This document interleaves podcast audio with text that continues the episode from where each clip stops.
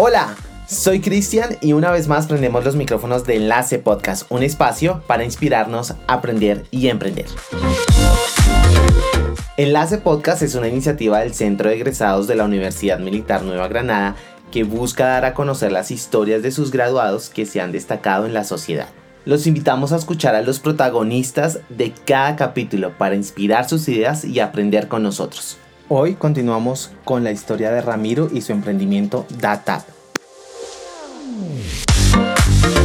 Eh, yo creo que si hay un mensaje que la gente que está escuchando este podcast se deba llevar, eh, ignorando todo lo demás, eh, pero sí quiero que se lo lleven grabado en, el corazón y en, la cabeza, es el equipo termina siendo todo. También mucho emprendedor dice, bueno, pero es que para arrancar, para hacer empresa hay que tener plata. Aquí los únicos que pueden hacer empresas tener, eh, son los que tienen plata. Pues justamente bueno, los primeros que le invierten a uno son siempre los, las tres Fs. La familia, los amigos, friends, y los fools, le llaman los, en, inglés los, los tontos, eh, por poner una manera cómica. Eh, pero también hay que decir que hoy en día hay mucho capital que no apuesta a las empresas por cuánto has vendido, por en cuántos países estás, por cuántas cuentas corrientes tienes, sino el primer y único criterio, y por eso te lo digo que es de primera mano que lo conozco, dicen, nosotros apostamos en etapas tempranas de los eh, emprendimientos en el equipo. Hay que tener una medida que eso sí, yo no sé la fórmula ni la receta, pero en saber, saber andar a un ritmo en que uno avance pero tampoco ser tan precavido que le tome 10 años llegar a hacer algo. Ustedes, bueno, ya me toca hablar en plural porque ustedes lograron un engranaje ahí, un match casi perfecto eh, que han dado la idea y la ha madurado durante eh, todo este tiempo. ¿Hace cuánto está ya consolidada la idea y ustedes están en el mercado, por decirlo así? Sí, Data, justamente este mes de marzo que viene ya cumplimos dos meses. Eh, eh, dos meses, no, dos años. Yo iba a decir, qué eh, exitazo, dos meses de esta empresa. dos, años. Dos años con, pero pues gestando la idea desde hace casi cuatro, pero ya mucho con Cámara y Comercio y... ya legales. Legalizados, exacto, y formalizados hace dos años exactamente. Y creo que eso es una, digamos que una de las cosas de las que hemos podido llegar a conclusiones a lo largo de este programa es que es importante para todos nuestros emprendedores y egresados, los, la persona que esté escuchando este podcast es como tomes el tiempo para madurar su idea, eh, que sea una muy buena idea, asegúrese de eso, eh, madúrela, eh, pruébela, testéela, eh, y cuando finalmente se lance al ruedo, no lo haga con afanes de que es que ya tengo que tener todo legal y porque ya voy a tener clientes sino que haga la prueba de cómo funciona usted, eh, cómo funciona su producto, su servicio, y ya cuando usted sepa que eso está listo, pues ya haga todo el papeleo. Eh, no importa que, pues no sé, que se vaya a tardar tres o cuatro años, pero lo importante, como hemos estado viendo, es eh, deje que su idea se madure, que tomes el tiempo, lo que decía Ramiro es muy importante, o sea, bájele a la velocidad, lleve el ritmo, cójale la caña, como decimos acá, eh, y, y láncese, pero hágalo de una manera que usted sepa que su emprendimiento va por buen camino. Listo, Ramiro. Y entonces, maduró su idea, empezaron hace dos años Data em, para nosotros desde, desde el Centro de Egresados le confieso que han sido un modelo y un referente. Eh, ustedes como como un emprendimiento exitoso. Eh, y aunque yo sé que usted no, digamos, no comparte la idea, eh, me refiero al éxito como fama y demás reconocimiento, pues para nosotros de verdad que sí es un orgullo eh, que nuestros egresados estén haciendo eso. Emprender, empresa, que estén lanzando al ruedo, porque sencillamente creo que el mundo en el que hoy nos envolvemos, pues nos exige más que ser profesionales, nos exige también tener esa, esa chispa de emprender y generar algo nuevo, que en fin último es lo que está sucediendo aquí. Eh, conformó usted su equipo, se lanzaron hace dos años. Empezaron las carreras, los avatares, los aciertos, los desaciertos. Cuéntenos de esa historia que a veces eh, es, no es amarga, sino que genera muchos aprendizajes. Eh, ¿Cuál fue la primera, no sé, embarrada que les pasó? De, de eso que aprendieron, ¿cómo fue? Lo, mejor dicho, cuéntenos todo. Sí, la, quizás uno de los mayores aprendizajes que hemos tenido al día de hoy eh, eso sí, eh, hay que decirlo, un emprendimiento es prepárese para sentirse como en el primer día de colegio todos los días de su vida. Todos, todos los días uno siente que, que, le queda demasiado, que hay más cosas que no entiende que las que realmente entiende, que parece que todo lo estuviera haciendo mal, que tiene la duda existencial de ¿será que si estoy tomando una buena decisión o no? Eh, eso es cierto. Y digamos que en, los aprendizajes que más grandes que hemos tenido nosotros eh, es primero la comunicación. Eso es esencial en el sentido de no importa qué tan buena solución tengas, qué tan buen trabajo hayas hecho perfilando caracterizando el problema, la oportunidad de negocio, si tú no eres capaz de transmitir esa oportunidad a, la, a tu cliente o a la comunidad que justamente quieres beneficiar, pues tu trabajo siempre va a ser muy infructuoso y muy frustrante. Y justamente la comunicación, eso no es tan fácil como decir, pues comuníquese bien y ya. Eso no, uno realmente, yo creo que no solamente en el emprendimiento, sino en la vida, realmente tiene muchas dificultades para comunicarse, si no, no habrían tantos eh, desavenencias y tantos desacuerdos en el mundo por tantas razones.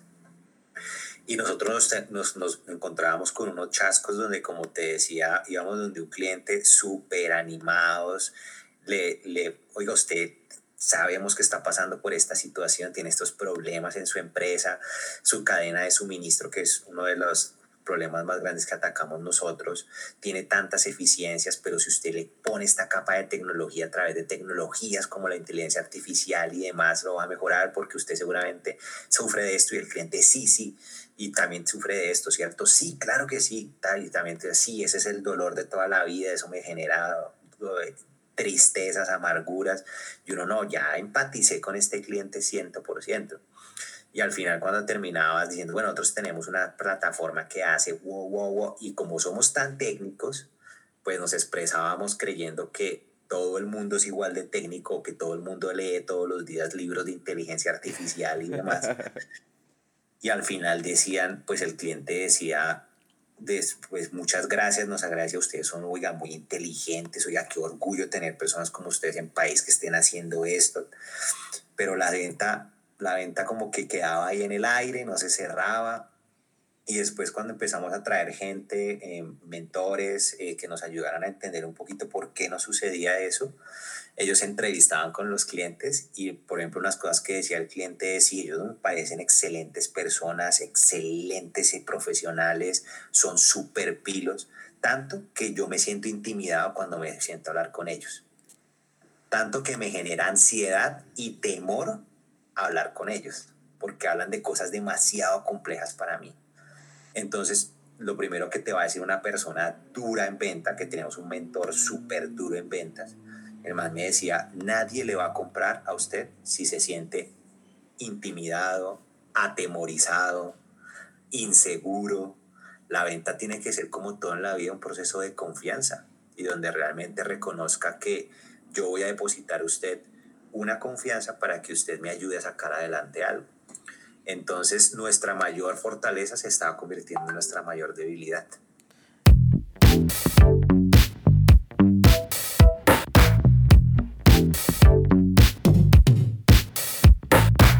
Claro, pero Ramiro, hagamos ahí una pausa y abramos un paréntesis un poquito extensos, no importa, eh, pero expliquémoslo a grosso modo y con esa habilidad comunicativa que ustedes ya han adquirido en las ventas. ¿Qué hace DataApp? Sí, mira, DataApp es una plataforma en nube que permite transformar los datos de los clientes en ahorros y eficiencias para sus cadenas de suministro. Hoy en día es muy difícil que te imagines alguna empresa que no tenga algún tipo de interacción con sus clientes a través de una cadena de suministro. Cuando entras a un mercado libre a pedir un producto, eso activa por detrás toda una serie de procesos que hacen que al día siguiente o incluso el mismo día tengas el producto que compraste en la puerta de tu casa. Amazon es el mismo, el mismo caso. Eh, todos los productos que tú consumes en un mercado, en un supermercado o en la tienda de barrio, tienen una, una cadena de suministro. Entonces ya te imaginarás cuál, qué, cuán tan complejo puede llegar a ser ese proceso para que efectivamente el día que se te antoje, quiero un chocorramo, el chocorramo esté en la tienda y el, y el, y el tendero o el mismo chocorramo no te tenga que decir, espéreme una semana que ya puse a hacer el chocorramo para que en una semana se lo coma. Entonces, con todos los productos, nosotros eh, atacamos un problema en la cadena de suministro y es que los clientes puedan satisfacer esa demanda de sus clientes de una manera más óptima, aplicando tecnología, inteligencia artificial específicamente, y que no lo tenga que hacer en procesos consultivos donde vaya y se siente un señor durante seis meses a entregarles un cartapacio así, sino que sea la tecnología en la nube quien tome los sistemas de información, analice esos sistemas de información y le diga, mire, la mejor forma de hacer las cosas es esta. Listo, perfecto, entendido. Ahora sí, para todos los que nos escuchan, eso es Data Entonces, estamos hablando de la comunicación, importantísimo, la comunicación. Digamos que eso fue la primera barrera que les tocó derribar a ustedes para extender un link o un puente entre, pues, sus, sus clientes y que entendieran la naturaleza de Data App. ¿Y luego qué vino? Bueno, ahí uno dice, eh, sí, eso se ve como un proceso secuencial, pero es un proceso realmente en paralelo y eso es abrumante, que tienes que dejar eh, atender muchos frentes de manera simultánea. Ahí nuevamente el equipo es, es esencial. Nadie entra a una empresa, a una startup diciendo, yo me voy a encargar de hacer una muy bonita página web y listo. Ya, ese es mi trabajo. Sí, no, aquí, bueno, toca ponerse la camiseta de sí, sacar adelante lo que mejor domina uno, pero tiene uno que apoyar demasiados frentes. Entonces, para nosotros fue esencial eh, empezar a construir una buena estrategia de ventas, sí, una estrategia de marketing, entender que no son cosas totalmente separadas o aisladas, sino que tenían que trabajar de la mano entender que el producto también va de la mano con el marketing y con las ventas, entender que la sostenibilidad financiera es una amenaza eh, constante. Hay un dicho que deben saber de inmediato y es que toda startup está a tres meses de quebrar. Y uno vive con esas dos obras.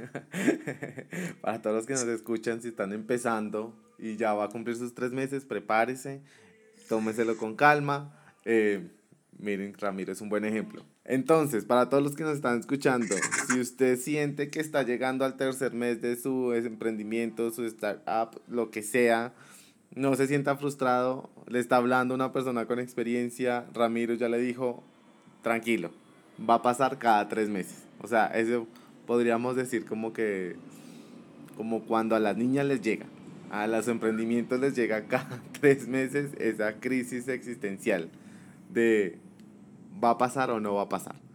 Eh, ¿Y qué pasa en eso? Entonces, ¿cómo, ¿cómo usted supera eso cada tres meses?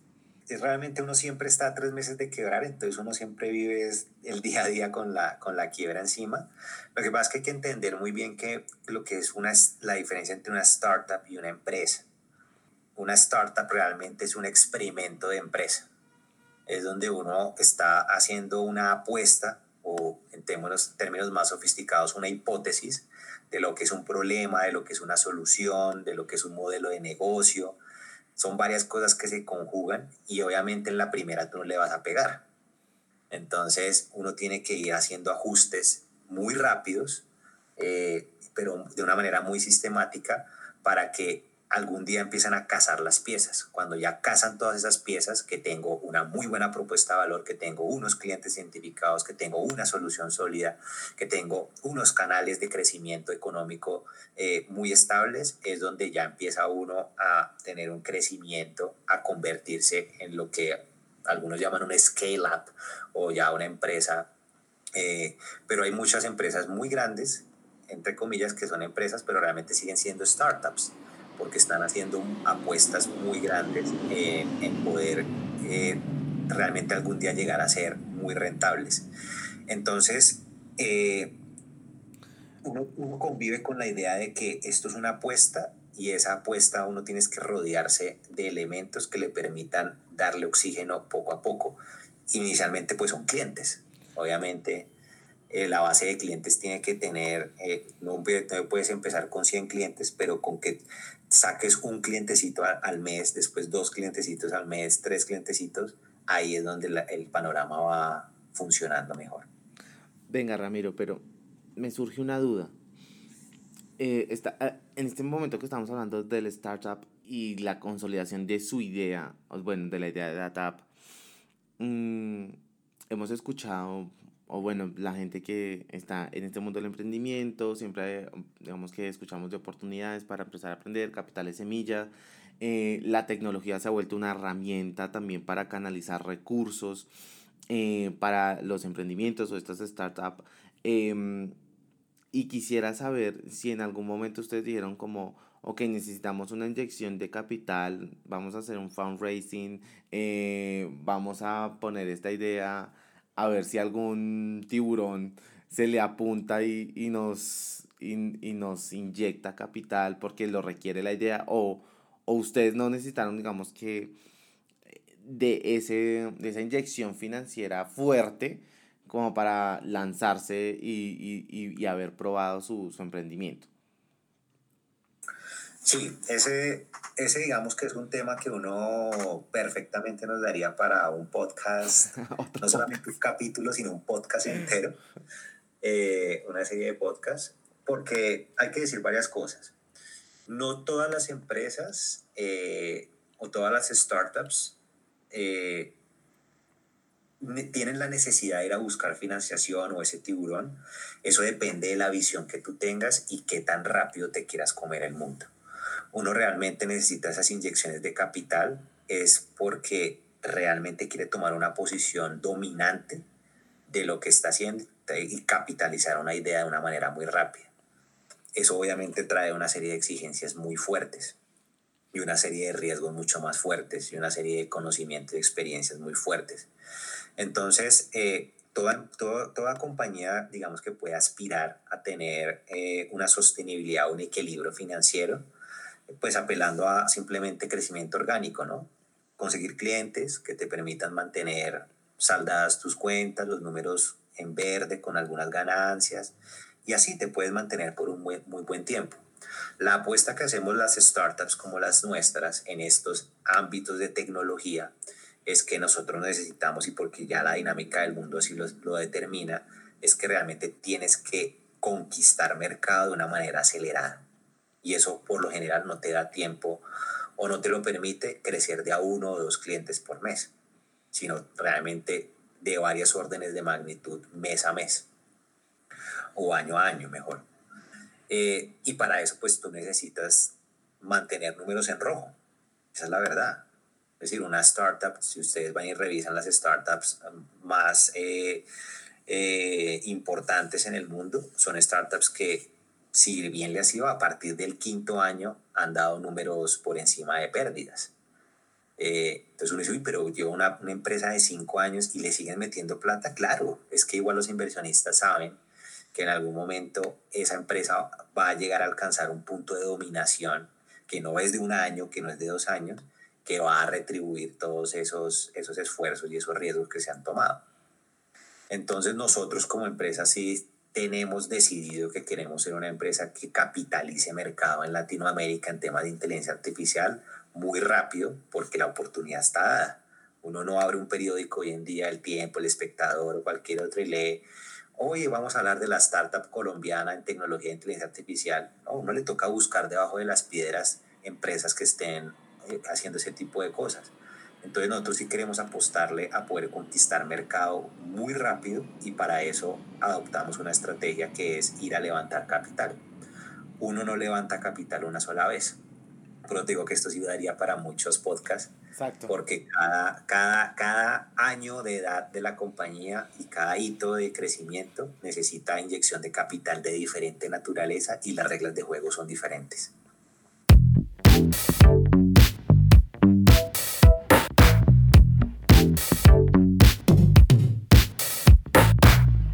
Claro, y a medida que madura la idea, pues madura también, digamos, la inversión, me imagino. Me imagino yo. Em, Exactamente. Entonces, bueno, vamos a dejar ahí, ahí, ahí ese, ese tema en el tintero para cuando nos reunamos con toda, todo el equipo Data App, eh, tener también tema de dónde, de, de dónde hablar. Pero eh, algo que me parece supremamente valioso de su historia y de cómo va madurando la idea y, y lo que hoy es Data App y que sigue en maduración por, por lo que entiendo, es ese espíritu combativo, digámoslo, eh, y esa, esas ganas de, bueno, puede que fracasemos, pero no hay que detenernos. Y, y cómo nos consolidamos en el equipo y todo lo que hemos hablado. Pero en qué momento Ramiro allá aquí en, en, en, en un espacio seguro, íntimo, en qué momento Ramiro se ha sentido que dice como, no, ya no doy más, o dice como, no, vamos para adelante y, y, y, se abre como esas ventanas de oportunidades que uno dice como, por aquí era. Sí, esa, eso, es una dinámica de altos y bajos que es muy, es muy frecuente. Y parte de lo primero que uno tiene que decirse como emprendedor es, eh, no hay forma de que evites eso. Es decir, se tienen días malos, se tienen días buenos. Por lo general no hay días medios, sino es, son extremos. Y creo que una de las cosas que primero le ayuda a uno es reconocer eso. Hoy estás en una situación donde las cosas no te salieron bien, donde las apuestas o las decisiones que tomaste no dieron los mejores resultados o dieron resultados malos uno reconoce esa situación y se prepara para saber que igual vendrán días que mm, mejoren el, el, estado actual, pero que igual volverás a pasar por otras razones, otra vez por, por, por, por altibajos. Y es simplemente saber que esa es la dinámica, que esa es la regla de juego. Y uno, pues igual con la experiencia y con los años, pues va desarrollando cierto callito, ¿no? Que te permite decir lo que antes me derrumbaba por completo, pues hoy quizás pues me golpeé y me tumbe, pero igual pues me levanto, me sacudo y sigo. Entonces sí creo que es esencial que uno primero reconozca que no todos los días van a ser buenos, que no todas las decisiones van a ser buenas, pero yo sí tengo un dicho muy personal y es que si hay algo peor que tomar una mala decisión es no tomar una decisión. Y eso el emprendedor lo tiene que tener muy claro. Usted se va a equivocar y se va a equivocar mucho.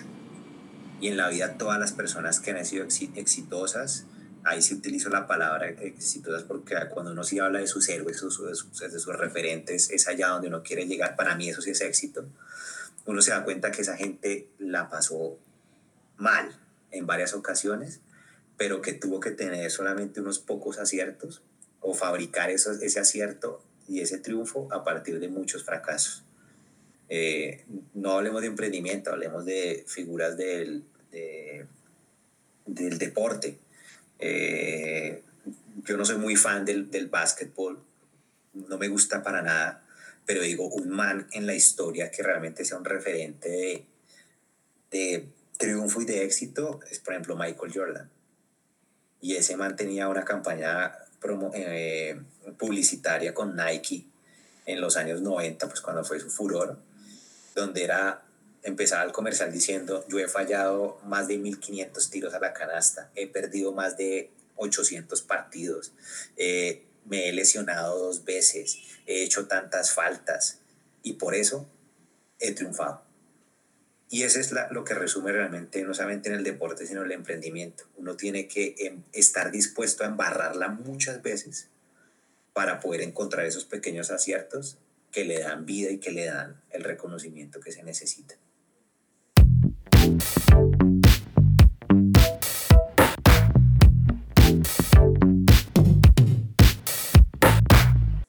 Ramiro, digamos que en estos programas hemos hablado con gente que, pues obviamente cada historia es diferente, cada, cada emprendimiento es diferente. Eh, y bueno, DataApp tiene su particularidad y usted como emprendedor de, de ese equipo, pues también. Y, y, y, nos ha logrado transmitir esa, como esos conocimientos, pues básicos, digámoslo, porque pues en una hora de programa no podemos reducir y sintetizar una idea que lleva madurando más de seis años. Eh, pero sí a manera como de eh, invitación, de consejo, cosas que usted diga, miren, si usted va a emprender, tenga presente estas tres cosas y no cometa estos errores. ¿Qué le podríamos decir a la gente? Sí, eh, el primero, y quiero em, enfatizar en ello, eh, es realmente haga empresa alrededor de algo que lo enamore. Y alrededor de lo que lo enamore es un problema que lo enamore. Eso a veces suena un poco contradictorio, pero todos realmente en la vida, eh, todos, todos, ahí sí todos, nosotros desarrollamos una afición, una dedicación, una obsesión por cosas que nos representan algún tipo de dificultad, pero que esa pasión nos gana porque justamente nos, nos llena. Eh, tocar un instrumento musical, eh, ser el mejor gamer de, de, de, Latinoamérica o del mundo, todo eso requiere, requiere mucho tiempo. Para uno llegar a ser bueno en algo, requiere mucho tiempo y mucha dedicación. Entonces, si usted le va a dedicar mucho tiempo y mucha dedicación, pues tiene que ser algo que usted no sienta que se le pasa al día lo que no cuenta los segundos. Tiene que ser algo que realmente se le queda en la cabeza impreso como una obsesión. Esa es la primera cosa. La segunda, acompáñate muy bien, el equipo, el equipo, el equipo. Créame, y eso es una certeza que les doy a todos, o sea, ustedes no pueden solos. Sacar adelante una gran idea, sacar adelante una gran startup, sacar adelante algo grande y que merezca larga vida y largo reconocimiento no lo puede hacer un solo ser humano. ¿sí? Hay, un, hay un dicho que a mí me gusta mucho, que ya no recuerdo quién lo dijo, eh, eh, que es mi tercera cosa, que es también la autoconfianza. Un colombiano es mejor que un japonés, pero dos japoneses son mejores que dos colombianos. Y es porque nosotros sí cargamos con un complejo de inferioridad porque somos latinoamericanos, porque somos colombianos, porque hablamos español, bueno, no sé, hay una serie de complejidad. Cuando uno ya ha salido y se ha puesto en el mundo, en la vitrina, uno se da cuenta que no tiene nada que envidiarle ni está por debajo de ningún japonés, de ningún chino, de ningún alemán, de ningún gringo. Pero cuando ya te juntas con dos colombianos que se ponen a decir es que nosotros somos colombianos, estamos jodidos, ahí es donde ya perdiste. Entonces, una autoconfianza, un equipo y un enamoramiento sincero por algo que de propósito a, la vida. Y tres cosas que usted diga, por favor, en la vida no se les ocurra hacer cuando emprendan. Eh, va muy, muy, lo, lo, va a poner, lo va a reformular, pero está relacionado con algo que dije antes, eh, y es, no trate de usted hacer todo, sepa delegar desde el primer día. Eh, uno como emprendedor, y esto es un pecado que créanme que te lo van a repetir muchos emprendedores desde el primer día, dicen, es que yo hasta escojo el color de la, de la escarapela del carnet. Entonces, eh, e, eso, eso, desde el primer momento uno sí debe entender que uno como emprendedor tiene que tomar decisiones todos los días, que son decisiones de vida o muerte literal para la empresa entonces no puedes querer apropiarte o ocupar la mayor parte de tu día en tareas que son mecánicas u operativas eh, o en tareas que definitivamente hay alguien mejor calificado para hacerlas. Entonces ten la libertad de confiar en esas personas o date el, chance de confiar en esas personas. Puede que a la primera no lo hagan como tú lo esperas, o como, pero uno puede que después lo hagan o después le enseñen a uno incluso una forma mejor. Entonces, eh, definitivamente delegar no tratar de concentrar y acumular toda la compañía sobre tus hombros, porque te termina aplastando. Ramiro, pues se nos ha ido el tiempo así muy rápido eh, y creo que de verdad eh, estarán de acuerdo todos los, los, que nos escuchan que esto merece como una segunda parte, eh, obviamente con todo el equipo, pero si quisiera como cerrar esta, esta conversación a manera de pues no sé, de una manera muy reflexiva, después del camino que usted ha recorrido, de las experiencias y demás avatares de la vida que, que ha tenido que enfrentar con, con su emprendimiento. Y es, o, hoy Ramiro podría decir que vale la pena emprender en Colombia. Eh, sí, sí, sí, definitivamente. No, no voy a decirlo con, con timidez. Es que yo digo que el emprendimiento, uno no se puede autocensurar o auto, autobloquear, porque uno siempre, siempre va a encontrar excusas, ¿no? ¿Es fácil emprender? No, no es. No es y no lo va a hacer ni en Suiza, eh, porque los regímenes tributarios son inexistentes, o en Islas Caimán, porque hay mejor clima y no hay es paraíso fiscal, o en Estados Unidos, porque estamos al lado de Silicon Valley. No, no hay nunca unas condiciones idóneas desde afuera que digan que hagan mejor eh, el emprendimiento. No, eso tiene que venir desde adentro. Es decir, si uno realmente, lo que te digo, si uno no puede vivir su vida tranquilo, sabiendo que hay algo que uno siente que puede mejorar, que debe mejorar, ese es, ese es el, único, el único fuego inicial que uno necesita para empezar a hacer esto, porque en adelante, no importa dónde lo haga o cómo lo haga, los obstáculos vendrán y uno necesita ese, ese sentido de propósito y esa motivación para poder sortearlos. En la vida es la vida y la vida no es fácil y la emprender no es fácil. Eso son, aplican las mismas reglas. Entonces uno sí tienes que decir, lo quiero hacer y me voy adelante con todo lo que se requiera. Bueno, pues Ramiro, creo que hemos abarcado un, un tema gigantesco y usted con una habilidad muy propia eh, lo ha logrado sintetizar de una manera muy fácil y creo que ha podido comunicar la idea de cómo se emprender en Colombia, cómo fue su historia, cómo fue em, su proceso. Y esa es la, digamos que la intención de, de este podcast, abrir esa ventana para que otras personas puedan escuchar y decir, vale la pena hacer este sacrificio, vale la pena impulsar mi idea, vale la pena hacer muchas de las preguntas que tal vez como emprendedores uno tiene al principio y más que preguntas son como esos miedos los cuales estamos desmitificando y también contando la verdad, eh, porque a veces creo que los libros se quedan muy cortos al expresar eh, eh, a la hora de emprender que pues no es tan sencillo como parece, ni tan difícil como aparenta. Entonces es un ejercicio que se hace a diario. así que pues Ramiro, le doy muchísimas gracias por haberse acercado a, nuestros micrófonos, por haber aceptado nuestra invitación eh, y por haber compartido parte de su historia. Cristian, no, a ti realmente muchas gracias. Eh, como tú dices, el tiempo se nos pasó volando, eso quiere decir que la estábamos pasando bien. Y no, pues simplemente agradecerte el tiempo y ojalá que la gente que lo escuchó pues lo haya disfrutado y sobre todo haya aprendido y de pronto se haya animado a, a, seguir adelante con la idea de emprendimiento que de pronto estaban por ahí gestando.